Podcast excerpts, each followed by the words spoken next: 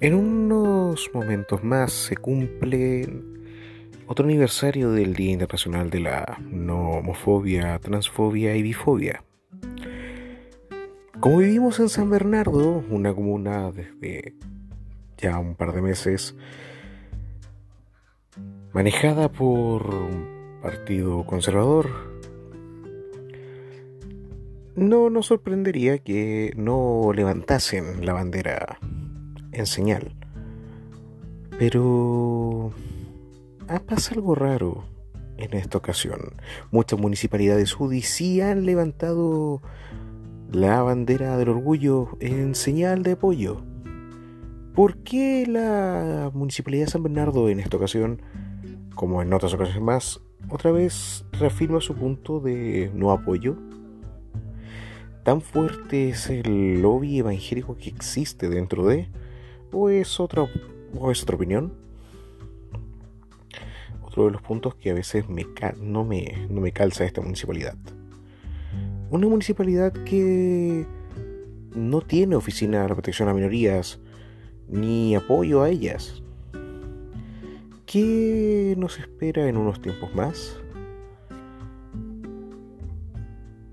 Recuerden que San Bernardo es la comuna natal de Daniel Zamudio,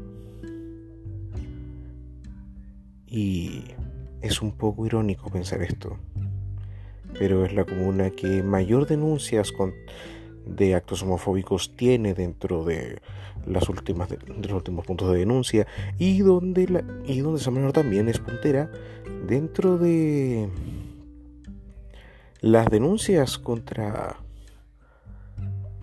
la violencia intrafamiliar. ¿Qué nos pasa a San Bernardo en ese sentido?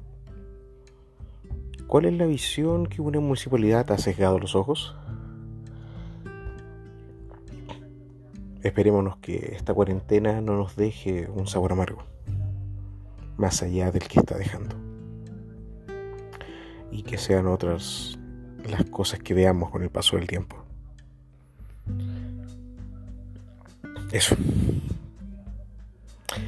Bien chicos, eh, quería hacer este pedacito, un extra, para recalcar mi opinión. A San Bernardo le falta cambio. Y son estos actos los que más me indican que hay mucho que cambiar en San Bernardo. Mucho. Bien, gracias por escuchar.